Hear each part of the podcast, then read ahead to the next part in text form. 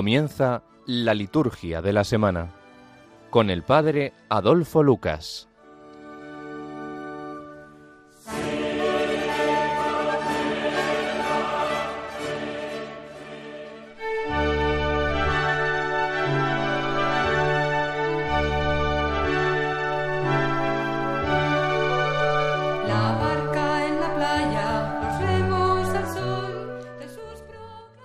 Señor Dios nuestro, concédenos adorarte con toda el alma y amar a todos los hombres con afecto espiritual. Por nuestro Señor Jesucristo, tu Hijo, que contigo vive y reina en la unidad del Espíritu Santo y es Dios, por los siglos de los siglos.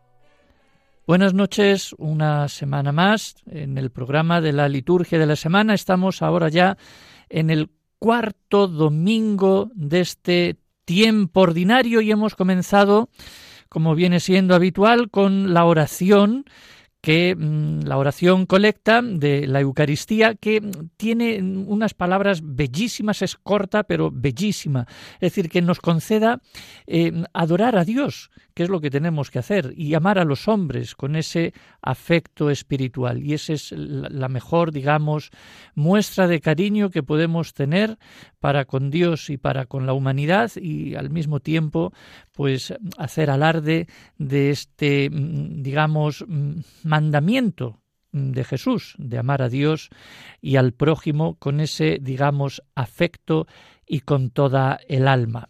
Bueno, pues comenzamos entonces, como digo, este, esta liturgia de la semana, este programa, esta, digamos, eh, nuevo día, eh, este cuarto domingo del tiempo ordinario. Y voy a hacer una mm, presentación así brevísima sobre lo que es la señal de la cruz, porque en definitiva siempre nos levantamos, nos acostamos, comenzamos, digamos, cualquier celebración y siempre que tenemos alguna, digamos, encomendación a Dios, pues comenzamos con esa señal de la cruz. Entonces, Dios es fuente de todo amor y una de las formas que tenemos de hacer su amor visible es haciendo una bendición sobre nosotros o sobre los demás, precisamente con la señal de la cruz. Así que eh, simboliza la bendición que Él ha derramado sobre nosotros y propicia otras nuevas. Al mismo tiempo expresamos con esa señal de la cruz pues nuestra fe en Él, de donde parten todas las bendiciones que recaen sobre nosotros. Ya el pueblo de Israel nos enseñó que debemos dirigirnos a Dios como, como el que bendice. Los cristianos seguimos esa tradición a través de la oración y alabamos a Dios por darnos a Jesucristo. Así que cuando bendecimos a alguien con la señal de la cruz, recordamos la Trinidad que nos bendice. Es decir, recordamos al Padre, al Hijo y al Espíritu Santo. Entonces, de un modo muy especial, recordamos la vida, la muerte y la resurrección de Jesucristo y el amor que Dios nos manifestó en el pasado, aquí y ahora. Así que, al santiguarnos, eh, tenemos presentes esos tres elementos fundamentales de nuestra fe. Dios es uno y trino, núcleo, digamos, fundamental de nuestra fe. Jesús pagó el precio de nuestra salvación en la cruz y nos recuerda que el sentido de nuestra vida es conocer, amar y servir a Dios. Qué importante es entonces la señal de la cruz, por lo tanto comencemos pues incluso hasta este programa y todas nuestras actividades poniéndonos pues en esa digamos bendición de Dios que es uno y trino. Y también ahora pues comenzamos con digamos un breve, una breve reseña de lo que son las lecturas de este, de este domingo, las lecturas de la misa que siempre pues a, a todos nosotros pues nos, nos infunden, nos llenan y además que precisamente este domingo el Evangelio trata sobre las bienaventuranzas. Entonces, bueno, como viene siendo habitual, eh, tenemos a, aquí que nos va a hablar eh, con ese mensaje que nos va a transmitir, a Sor Luisa María López, que es hija de Santa María de la Providencia, guaneliana, como ella también ahora va a explicar, y nos va, digamos, a, a situar y a poner en sintonía eh, desde la palabra de Dios, ya para que comencemos este domingo, pues precisamente pensando ya en esas, digamos, bienaventuranzas. Hola a todos, soy Sor Luisa María, hija de Santa María de la Providencia, guaneliana, porque nuestro fundador era San Luis Guanela. Y es un placer para mí eh, retomar de nuevo este servicio que hago a la Iglesia a través de Radio María, pues compartiendo con todos vosotros que sois asiduos de esta maravillosa radio, lo que el Señor nos inspira y lo que nos propone en el Evangelio de este domingo. En la primera lectura se nos invita a buscar al Señor, pero no de cualquier forma, con humildad y con la certeza que es Él el que nos busca a nosotros y se hace encontrar si yo deseo de verdad que Él se haga el encontradizo, porque la prerrogativa más importante de Dios es la libertad. Dios viene a mí, camina conmigo si yo le dejo. El Salmo, por su parte, nos presenta a ese Dios fiel, eternamente fiel, que ama con amor eterno y nada se escapa de su mirada. Es la fotografía del corazón de Dios, que se hace alimento, que libera, que ilumina, que sostiene, que cuida con amor infinito y tierno, que no se desmiente porque su fidelidad tiene un sabor a eternidad. Solo quiere reinar en los corazones. San Pablo en esta segunda lectura mm, nos deja un mensaje estupendo. Nos habla de parte de Dios para que tengamos claro quiénes son sus elegidos y sus predilectos. Es la categoría del descarte la que más le gusta al Señor, de los que no cuentan, los vulnerables, los que están al borde del camino, los que están en riesgo de exclusión, los sencillos, los limpios, lo bajo de este mundo, para romper los esquemas de los listos, los que se creen inteligentes, poderosos, sabios, soberbios. Así es Dios. Es el que se humilló para hacerse uno de nosotros, uno de tantos, y pasar como un hombre cualquiera.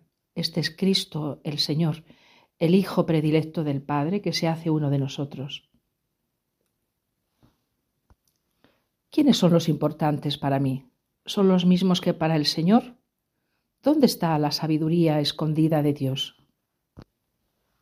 ¿En qué categoría me incluyo? El Evangelio, por su parte, que es la buena noticia de Dios para cada uno de nosotros, para ti y para mí, nos plantea un, una aparente paradoja. Dios llama dichosos a los pobres, a los sufridos, a los que lloran, a los justos, a los misericordiosos, a los limpios de corazón, a los pacíficos. Jesús sube al monte y el monte para Jesús es el púlpito, es el lugar de la cátedra, es el lugar sagrado para enseñar, donde Él es el maestro. Las, bienaventuranzas de este domingo son el compendio del Evangelio es el pasaje más hermoso y el mensaje más profundo de Jesús. En el monte, el Jesús sana a los enfermos, a los eh, desventurados. En el monte sube con frecuencia a orar. Cabría preguntarse, ¿cuál es el monte al que debo subir? ¿Y cómo puede ser que Dios llame dichosos a los que lloran, a los que sufren? Sí, todo es posible desde Dios y con Dios porque todo en Él y con Él tiene un sentido nuevo.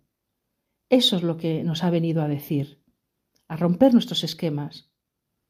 Es más, todo tiene un sentido si viene de Dios, porque Dios da el sentido al sinsentido humano.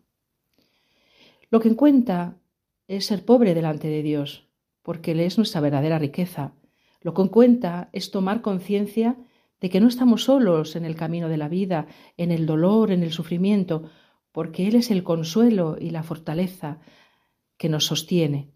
Lo que cuenta es tener un corazón limpio para ver a Dios en todo. Que cuenta es cambiar la mirada para tener la mirada de Dios. Lo que cuenta es ser hacedores de paz, trabajar por la justicia sin cansarnos. Lo que cuenta es ser luchadores por la verdad, la justicia, defender a los que sufren, ser voz de los que no tienen voz. Lo que cuenta, en definitiva, es saber que en medio de las persecuciones, las dificultades, las calumnias, los sufrimientos, las incomprensiones, Dios está de nuestra parte, está con nosotros, y nuestra bendición es permanecer serenos y en paz, porque no estamos solos, porque Él es nuestro horizonte y también nuestra recompensa. El cielo está ya en la tierra, ese cielo al que Dios nos envía está ya en la tierra cuando hacemos lo que Dios quiere y no nos soltamos de su mano, suceda lo que suceda y pase lo que pase. Feliz domingo con el Señor.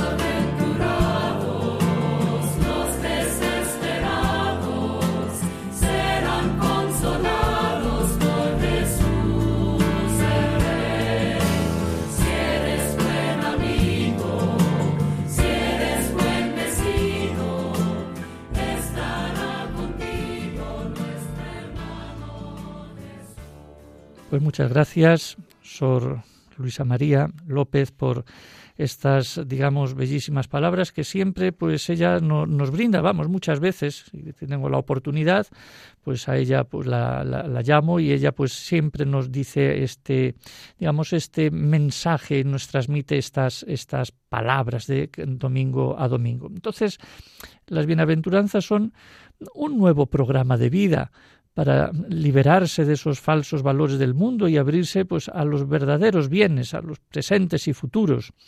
Ya decía un antiguo eremita que las bienaventuranzas son dones de Dios y debemos estarle muy agradecidos por ellas y por las recompensas que de ellas derivan. Es decir, el reino de los cielos en el siglo futuro, la consolación aquí, eh, la plenitud mm, de todo bien y misericordia de parte de Dios, una vez que seamos imagen de Cristo en la tierra, decía ese eremita. Así que el Evangelio de las Bienaventuranzas mm, se comenta con la historia misma eh, de la Iglesia, la historia de la santidad cristiana, porque como escribe San Pablo, Dios ha escogido lo débil del mundo para humillar lo poderoso ha escogido lo despreciable, lo que no cuenta, para anular a lo que cuenta. Y esto pues está en la segunda lectura, que yo creo que también no tiene desperdicio. Por esto la Iglesia no teme la pobreza, el desprecio, la persecución en una sociedad a menudo atraída por el bienestar material y por el poder mundano. Y por último ya San Agustín también nos recuerda que lo que ayuda no es sufrir estos males, sino soportarlos en el nombre de Jesús, no sólo con espíritu sereno, sino incluso con alegría. Por lo tanto, en este, digamos, evangelio eh, de hoy, como nos ha dicho también pues la hermana Sor Luisa María, y también estas palabras de estos antiguos eremitas, pues son en definitiva pues un, un, un espíritu, una cátedra desde el monte dirigida pues a todos nosotros, que en definitiva somos faltos de misericordia, somos pobres de espíritu y necesitamos todos también hambre de justicia.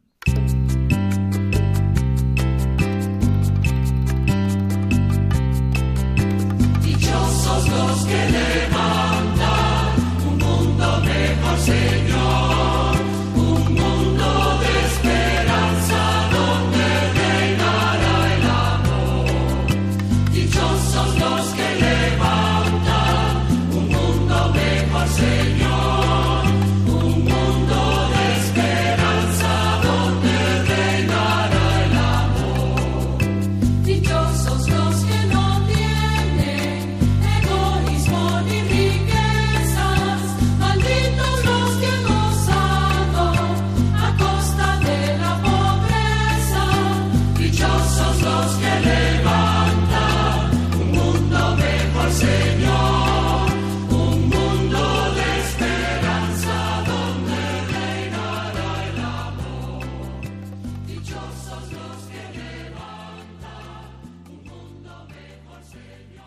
haciendo un pequeño repaso de esta, digamos, semana en cuanto al santoral, pues ese repaso pues nos lleva al martes, al día 31 en el que celebramos la memoria de San Juan Bosco.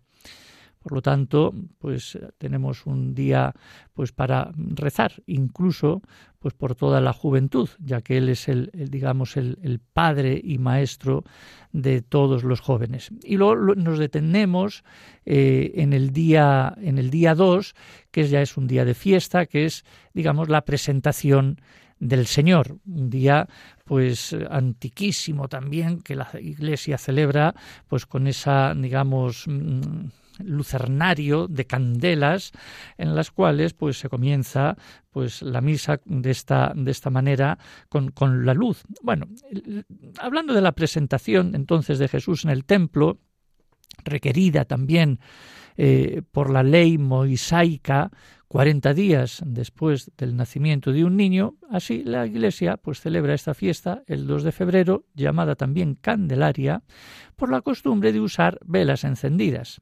Entonces en la iglesia primitiva se celebraba a menudo el 14 de febrero, es decir, 40 días después de la Epifanía, mm, de acuerdo con la práctica de celebrar la Navidad en esa fecha en Oriente. Para nosotros, aquí en Occidente, los 40 días después de la Navidad corresponden a este 2 de febrero. Eso quiere decir que de alguna manera concluye definitivamente ese ciclo natalicio. Entonces, entre los ortodoxos se lo conoce a este día, eh, el día de la presentación del Señor, como el día del hipapante, es decir, el encuentro, el encuentro del Señor con, en concreto, con Simeón. Ya el catecismo también de la Iglesia Católica eh, enseña que la presentación de Jesús en el templo lo muestra como el hijo primogénito que, pertenece al Señor. Así que con Simeón y Ana, toda esa expectación de Israel es la que viene al encuentro de su Salvador. Así la tradición bizantina llama a este día acontecimiento, es decir, es el día del acontecimiento y es un acontecimiento gozoso, importante, porque es un encuentro entre personas, en concreto entre Dios y la humanidad. Así que Jesús es reconocido como el Mesías tan esperado, la luz de las naciones y gloria de Israel. Pero también es un signo de contradicción, puesto que, según lo que leeremos en el Evangelio de ese día, la espada de dolor predicha a María anuncia también otra oblación perfecta y única, la de la cruz, que dará, digamos, la salvación que Dios ha preparado ante todos los pueblos. Por lo tanto, eh, también es importante señalar que como familia pobre, esa sagrada familia encontró una ofrenda de un par de tórtolas y dos pichones. Sin embargo, el cordero eh, que llevaron al templo era el Cordero de Dios. Por lo tanto, ya los textos, eh, este día, estos comentarios ya son una simbología preciosa entre la pobreza y la grandeza divina, entre, digamos, la humanidad y la divinidad, y ese, digamos, Cordero de Dios, eh, que es llevado al templo, que es el Cordero que quita, digamos, el pecado del mundo, frente a ese par de tórtolas y dos pichones que no deja de ser también eh, algo pues muy popular o muy de la pobreza. Bueno, pues yo creo que es un día para que nosotros recordemos y manifestemos también desde nuestros cantos, desde las oraciones, desde estos textos, eh, que Cristo es la luz del mundo, porque Él ha venido a iluminar los ojos de sus siervos, es decir, de todos nosotros. En definitiva, es para que se nos abran los ojos, para que se nos despierten los ojos y para que lleguemos a encontrar a Cristo. Qué preciosa es la oración entonces cuando, digamos, se bendicen esas candelas en esa digamos en ese mm, antes de iniciar esa procesión cuando se dice oh Dios luz verdadera, autor de la luz eterna, infunde en el corazón de los fieles el resplandor de la luz que no se extingue, para que cuantos son iluminados en tu santo templo, por el brillo de estos cirios, puedan llegar felizmente a la luz de la gloria. Por lo tanto, la luz que llevamos nosotros impregnados y que no mm, dejamos que se apague su llama es precisamente esa luz que nos lleva a Cristo. Bueno, pues muy bien que pasemos también ese, digamos, día 2, el día de las candelas, precisamente con esta sintonía de alabarle a Él y de pensar que Él es la luz del mundo y que nosotros también somos luz del mundo, luz para alumbrar a las naciones, como escuchamos ahora en este canto, recordando ese cántico de Simeón.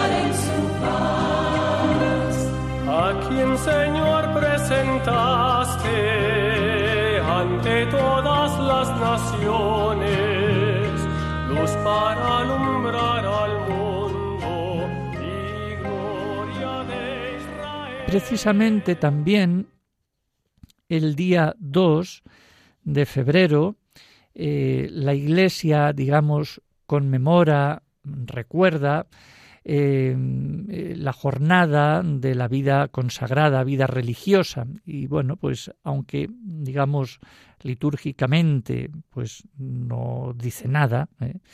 Puede haber algún pequeño acto dentro de la celebración o en la digamos en las peticiones oración de los fieles un recuerdo por todos los religiosos pues es una digamos una jornada en la cual bueno pues mm, tenemos presente pues en nuestra oración a la vida digamos religiosa porque ellos también son pues luces para iluminar en el sendero luz de Cristo aquí, digamos, en la tierra, que bajo los carismas que cada orden religiosa tiene, pues impulsan al mundo un poco más hacia Dios, ¿no?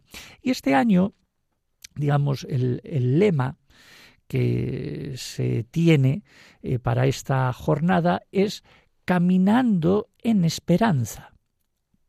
Así que eh, este es el lema con el que la Iglesia, eh, este, digamos, día de hoy, de 2023, pues celebra pues esa jornada de la vida consagrada, coincidiendo eh, con la fiesta de la presentación del Señor.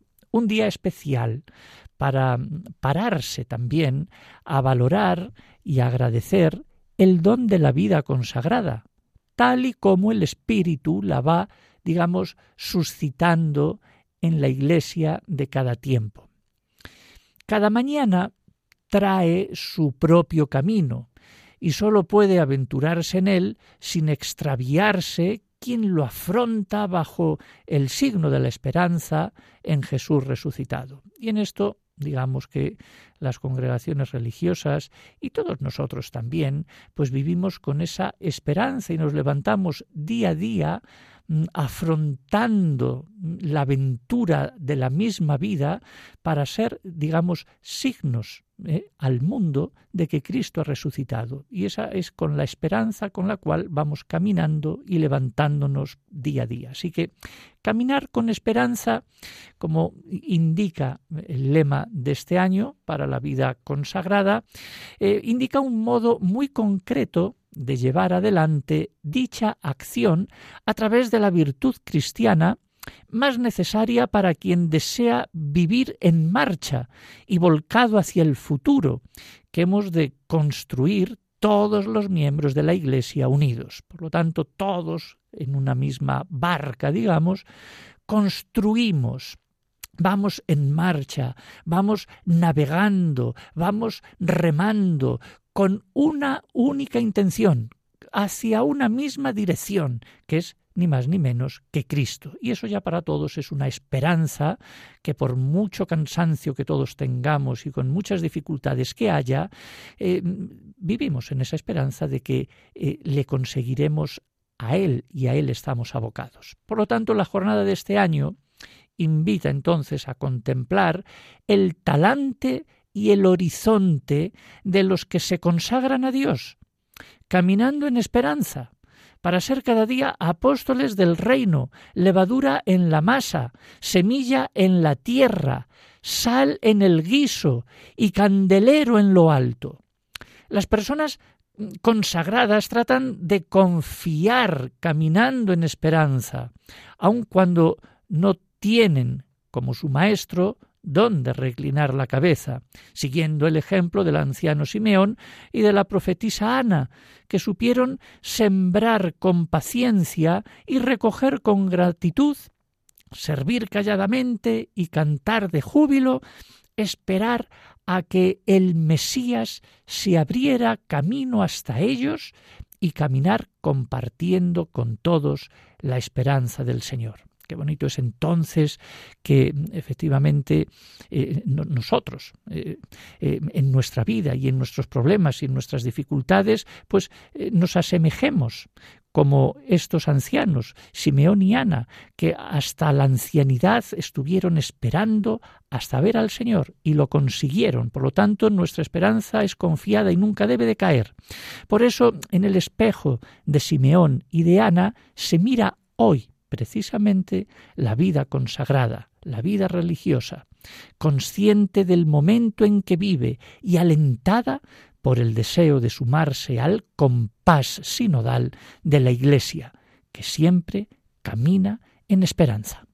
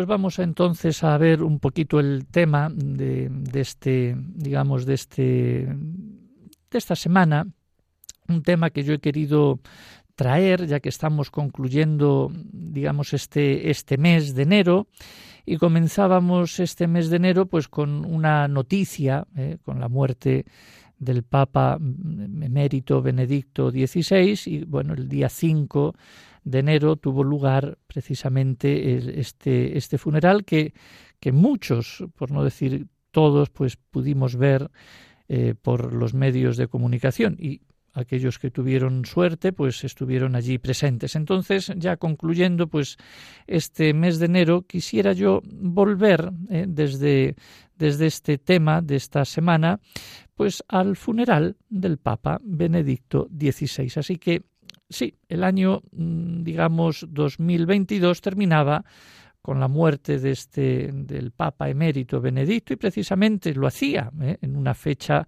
pues muy señalada, el 31 de diciembre. Terminaba así también, yo creo que la época de un papa eh, que dio mucho que hablar, entre otras cosas, por aquella renuncia en el año 2013.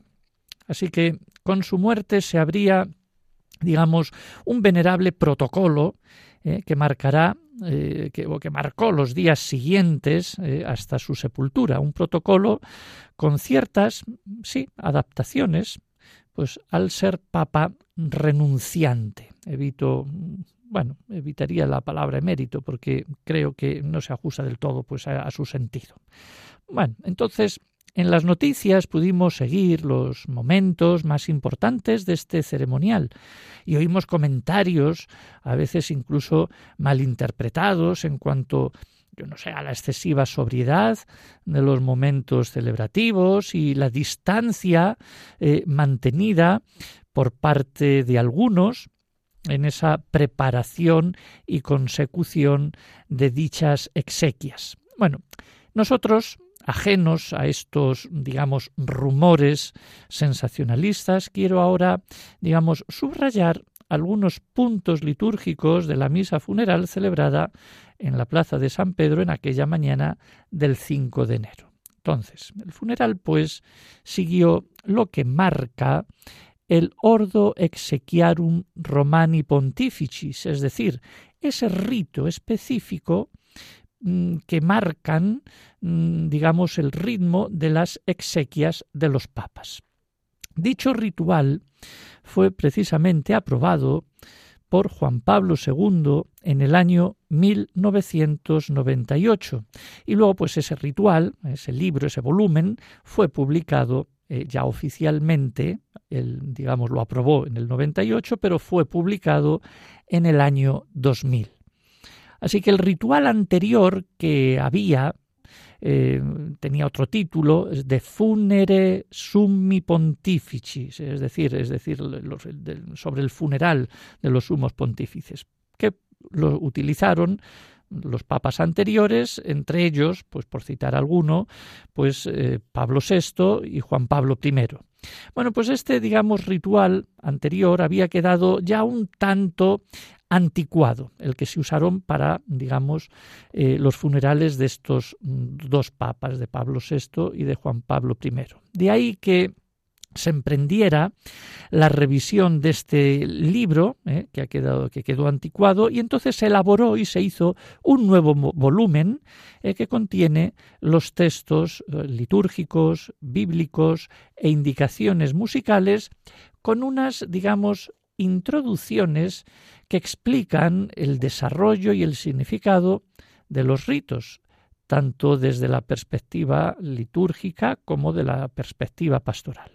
Entonces, este nuevo ordo, llamado así ordo, pues es, digamos, el ritual, presenta y ofrece, digamos, unos ritos caracterizados por su noble sencillez y belleza, y mm, responden mejor a la mentalidad y exigencia de nuestro tiempo, según los principios y el espíritu del Concilio Vaticano II.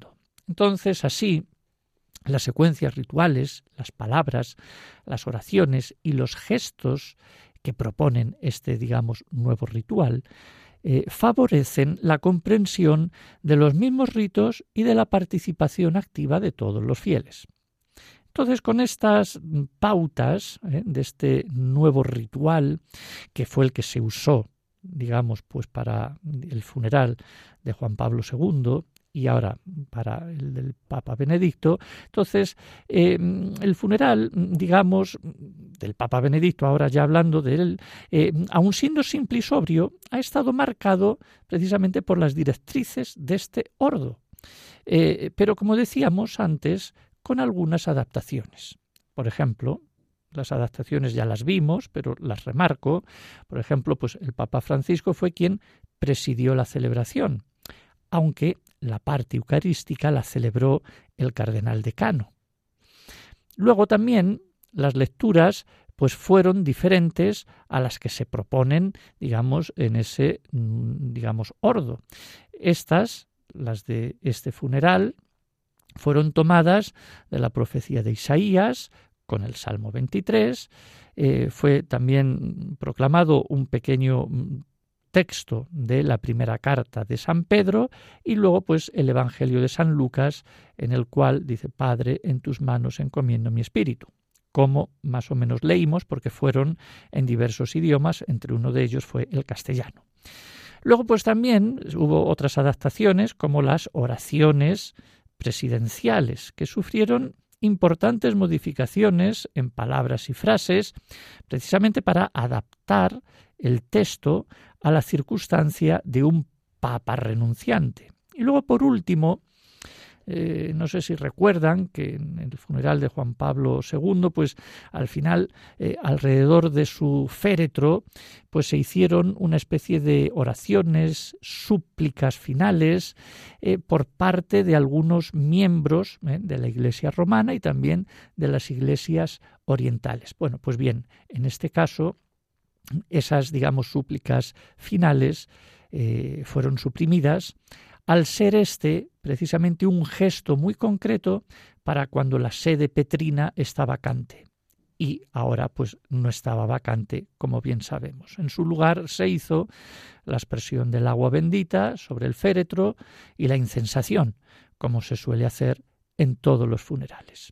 Y luego ya por otra parte, la lengua utilizada para las oraciones pues fue el latín, eh, aunque algunas partes de la celebración se hicieron en diferentes idiomas. Luego se eligió la plegaria eucarística tercera, que yo creo que con todo su criterio, y luego los cantos y la música llevados por el coro de la Capilla Sistina y por el organista catalán Josep Solé, que interpretaron el Requiem eh, de Palestrina y dos composiciones de Bach, precisamente la Fantasía en Do menor y en la canción el Ven dulce muerte, la cual sonó mientras el féretro era trasladado hacia el sepulcro en las grutas vaticanas. Y luego, pues, los ornamentos, como es lo suyo, fueron de color rojo, un color indicado solo para los funerales papales. En conclusión eh, de todo esto, eh, pues la liturgia exequial pues no podía ser de otra manera, esta y cualquier otra, se centró y se centra toda en la figura de Cristo. Entonces, pues no había más que hablar, ni había más que decir, ni había más que inventarse, porque eh, Cristo es al que hay que alabar, proclamar y al que hay que rendirle todo honor. Por lo tanto, la liturgia, digamos, de este día, eh, pues se centró precisamente en la figura de Cristo, como marcan las rúbricas y el sentido propio de este acontecimiento, y sin llegar a ser pues un panegírico pues del Papa difundo, se sacó, se destacó de él, pues, entre otras cosas, su sabiduría, su delicadeza y su entrega a Dios. Entonces, pues, qué buenas cosas, pues, para homenajear, digamos, en este caso, pues, la entrega de una persona, la delicadeza y esa sabiduría que en definitiva son claves que también tenía Cristo en su ser. Por lo tanto, mm, somos otros Cristos. Y yo creo que este Papa pues lo marcó y lo dio a visibilizar, en definitiva, como cualquier otro. Por lo tanto, yo creo que fue un día muy precioso, muy bonito, precisamente por esto, ¿eh? porque se nos recuerda que Cristo es el que ha vencido a la muerte. Y por muy que estemos echados por tierra, un día también resucitaremos todos.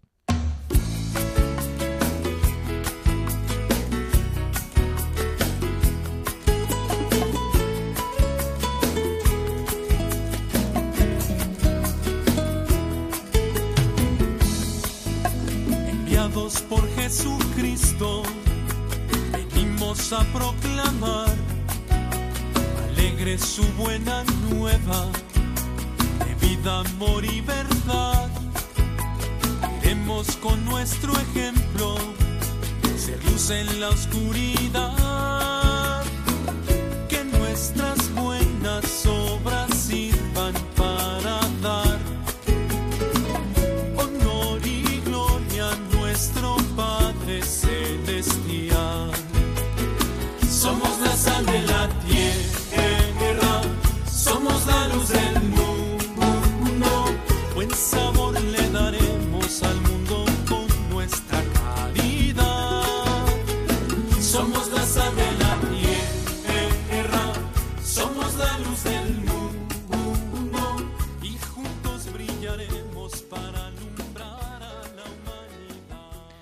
Pasamos ahora entonces, como venimos haciendo todas las semanas, haciendo un repaso a esta, digamos, eh, ordenación general del misal romano. Y esta semana, pues eh, vamos a leer, mm, bueno, vamos a leer ahora al principio y explicar un poco, pues los números del 95 al 97, que son pues textos, son números cortos y mm, bueno, yo creo que también interesantes porque nos afectan a todos. Entonces estamos, ya entramos hace unas semanas en ese capítulo tercero, donde se mm, titula Oficios y Ministerios en la Misa. Entonces, la parte segunda es Ministerios del Pueblo de Dios que es el que eh, vamos a, digamos, a decir ahora. Dice así entonces el número 95. Dice, en la celebración de la misa, los fieles forman la nación santa, el pueblo adquirido por Dios, el sacerdocio real, para dar gracias a Dios y ofrecer no sólo por manos del sacerdote, sino juntamente con él, la víctima inmaculada y aprender a ofrecerse a sí mismos. Por tanto, procuren manifestar eso mismo por medio de un profundo sentido religioso y por la caridad hacia los hermanos que toman parte en la misma celebración, y eviten, por consiguiente, toda apariencia de singularidad o de división, teniendo presente que es uno el Padre común que tienen en el cielo y que todos, por consiguiente, son hermanos entre sí. Yo creo que este número 95 es mm, de mucha importancia. Yo creo que como lo son todos. Es decir, que mm, no solamente es eh, por manos del sacerdote el que se da gracias a Dios, ni se ofrece, digamos, la víctima o el sacrificio, sino que todos los fieles, y ahí ejercemos todos nuestro ministerio de ser pueblo de Dios, es decir, todos nosotros, porque así lo ha querido Dios, ofrecemos la víctima inmaculada y también nos ofrecemos a nosotros mismos, es decir, nos volvemos todos un poquito Cristo, que, que, nos inmolamos en la misma cruz suya para ser llevados a Dios. Por lo tanto, si esto es así, si estamos ejerciendo, eh, digámoslo así, nuestro eh, sacerdocio eh, bautismal entre todos, pues juntamente con el sacerdote todos nos elevamos hacia Dios, todos nos presentamos como víctima. entonces, mm, basta ya, basta ya de llevarnos mal unos con otros. Como dice aquí, procuren, procuren eh, por un sentido religioso y por caridad hacia los hermanos, pues procuren evitar toda mm, mm, división, evitémosla, porque en definitiva tenemos un Padre común que tenemos todos en el cielo. Entonces, mm, esto es fundamental eh, si queremos si queremos llegar al cielo. No podemos estar, digamos, en divisiones o en apariencias singulares. Nosotros somos y los demás no. Oigan, es decir, yo creo que este punto eh, es, bueno, para mí es uno de los, no digo de los más importantes, pero eh, porque alguno dice, bueno, ¿y cómo puedo yo participar en, en, misa, porque bueno, bueno, pues unos leen, otros cantan, otros, vamos, otros dirigen los cantos, otros, pero en definitiva todos estamos participando, todos estamos ejerciendo nuestro ministerio, pues con nuestra presencia, con nuestra oración, con nuestro estar y con nuestra caridad y con nuestro, en fin, con nuestro ofrecimiento que hacemos de nosotros mismos en esa misma celebración. Por lo tanto, es algo eh, que yo creo que es, eh, es, fundamental. Yo creo que, por lo tanto, mm, participemos eh, de los cantos, de las oraciones, participemos de la mesa del Señor. Y entonces, mm, bueno, pues, pues esto es, este es el, el, ejercicio de nuestro ministerio. Y entonces cada uno participa pues en estos diálogos, en estas aclamaciones, en estas escuchas, en estos gestos, en los movimientos que hacemos, y ahí todos ejercemos, todos a una hacia Dios, donde nos ofrecemos todos, pero con un solo corazón, es decir, todos unidos. Bueno, yo creo que mm, da mucho de sí, digamos, este número, y no puede ser eh, de menos eh, el que sigue, el número 96, que dice, formen pues un solo cuerpo, escuchando la palabra de Dios, participando en las oraciones y en el canto y principalmente en la común oblación del sacrificio y en la común participación en la mesa del Señor. Esta unidad se hace hermosamente visible cuando los fieles observan comunitariamente los mismos gestos y las mismas actitudes corporales. De ahí la insistencia de ir siempre en unidad, de ir siempre al unísono. Cuando entramos en la celebración dejamos de ser nosotros mismos y nos convertimos eh, eh, eh, en una colectividad. Es decir, uno deja de ser yo para convertirse en un nosotros. Eso ya lo decía Romano Guardini. Pero entonces, vuelve aquí a salir en este número 96 esa importancia de la unidad, que es algo hermosamente visible, llevando y observando, digamos, los mismos gestos y las mismas actitudes corporales. Y luego, por último, el 97, no rehúsen los fieles servir al pueblo de Dios con gozo, cuando se les pida que desempeñen en la celebración algún determinado ministerio. Pues si te dicen, oye, lee, pues hombre, pues, pues, pues hazlo. No, no rehusen. Eh, eh, oye, pues mm, quieres entrar dentro del, del, coro para cantar, pues, pues canta. A ver, si te lo dicen es porque tienes dotes para ello.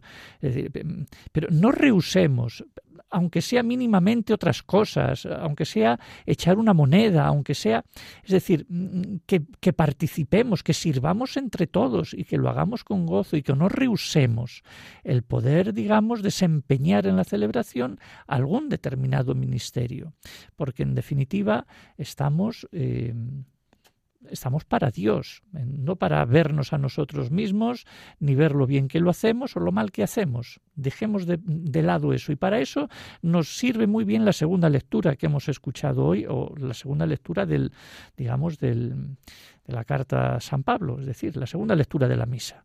Que yo insisto que se escuche con, y, y, y, se, y se medite y se predique sobre ella. Porque ahí está también la clave. Eh, que nos lleva a estos números. Bueno, pues es importante entonces eh, lo que nos dice esta parte, digamos, de esta ordenación del misal romano en estos números del 95 al 97 en cuanto a nuestro ministerio como pueblo de Dios.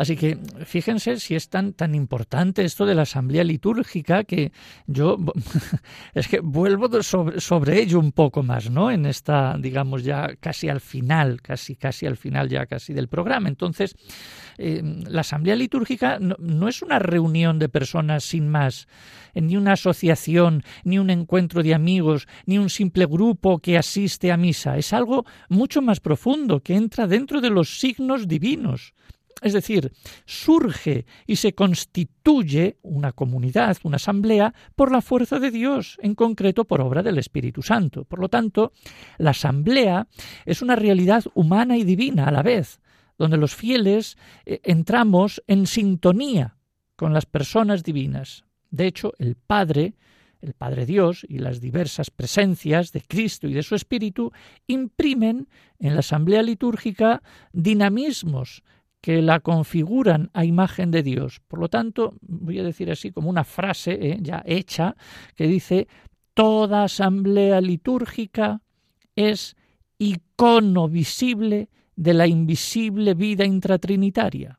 Es decir, que si uno ve a una asamblea cómo reza, cómo canta, cómo participa, cómo está, pues está viendo la misma vida de Dios, de, unión, de amor. Entonces, pues asistir a una asamblea es, mm, es ver eh, eh, lo invisible de Dios, pero hecho visible en la asamblea.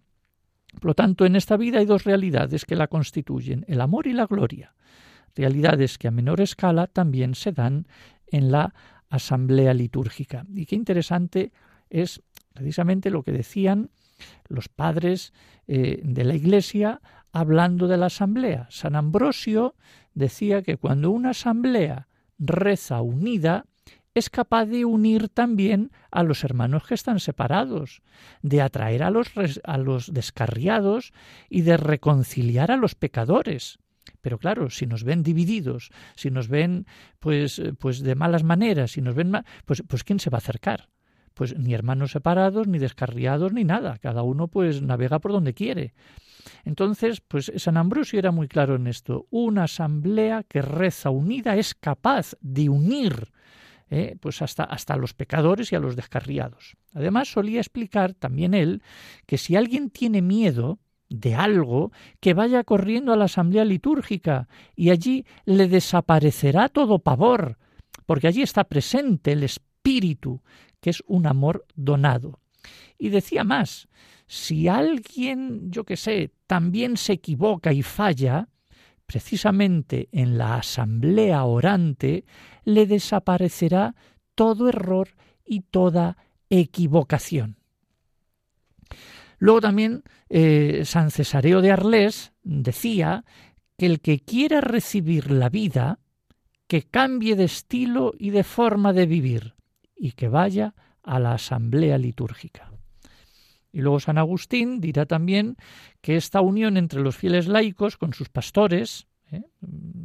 pues solo se realiza por medio de un don, que es el Espíritu Santo, don que también une al Padre y al Hijo. Entonces San Agustín además animaba a sus oyentes a que si oyen la voz del Señor, es el Espíritu que les está hablando. Por tanto, si escuchan al que les llama, Él los escuchará cuando lo invoquen. Qué importante es entonces esto de lo que es la asamblea litúrgica, una asamblea que nos llena pues de satisfacción si realmente eh, nos creemos eso, porque somos, digamos, cuando vamos a misa, cuando vamos a cualquier celebración, a cualquier bautismo, al rezo de vísperas, de laudes, de, lo que sea, es el Espíritu Santo el que nos está, digamos, reuniendo y constituyendo.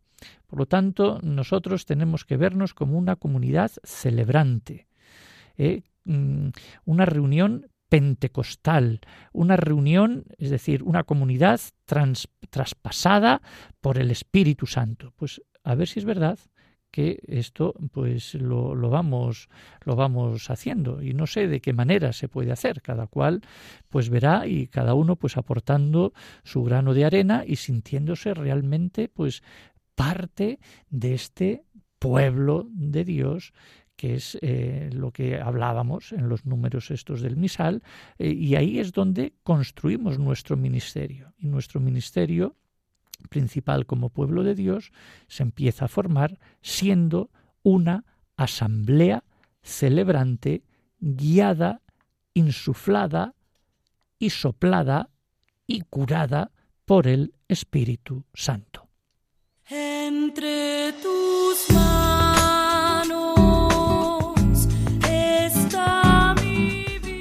Estamos terminando ya la liturgia entonces de, este de este día, de este programa, no sin antes contestar algún apunte que, nos han dejado, eh, alguna de estas cartas que llegan o algún, digamos, algún, alguien que me dice, pero vamos a ver, el aleluya. Eh, se canta antes y después del Evangelio. Bueno, pues, eh, pues oigan, pues, pues no, pues no. Eh, eso lo hacen, pues a lo mejor las liturgias mozárabes y en otras, pero nosotros, digamos, en la institución del misal romano, eh, que la vamos leyendo eh, y que mm, llegaremos, llegaremos a, este punto, pues precisamente se hablará ahí, pues que simplemente, pues el aleluya está como, digamos, es como una introducción al, al Evangelio, ¿no? Entonces, por eso también todos nos ponemos de pie, como en el Evangelio, etcétera, pero no ya al final, que eso ya entraría dentro de otras, digamos, de otras mm, ramas ¿eh? o de otras confesiones que no es la nuestra como la romana. Por lo tanto, eh, solo antes y no después del Evangelio. Bueno, pues mm, con esto concluimos eh, nuestro, digamos, nuestra, nuestro día de la liturgia de la semana. Espero que les haya gustado con todas estas, digamos, claves que hemos estado dando, estos, digamos, pequeños aperitivos y que la vida se va construyendo día a día. Somos, como yo digo, constructores de realidades. Pues a ver si es verdad que construimos la realidad y no la ficción. Que Dios les bendiga, muy buenas noches, les dejamos pues con las noticias ahora a las 10. Feliz semana, eh, feliz eh, también día de la presentación del Señor y hasta el próximo sábado.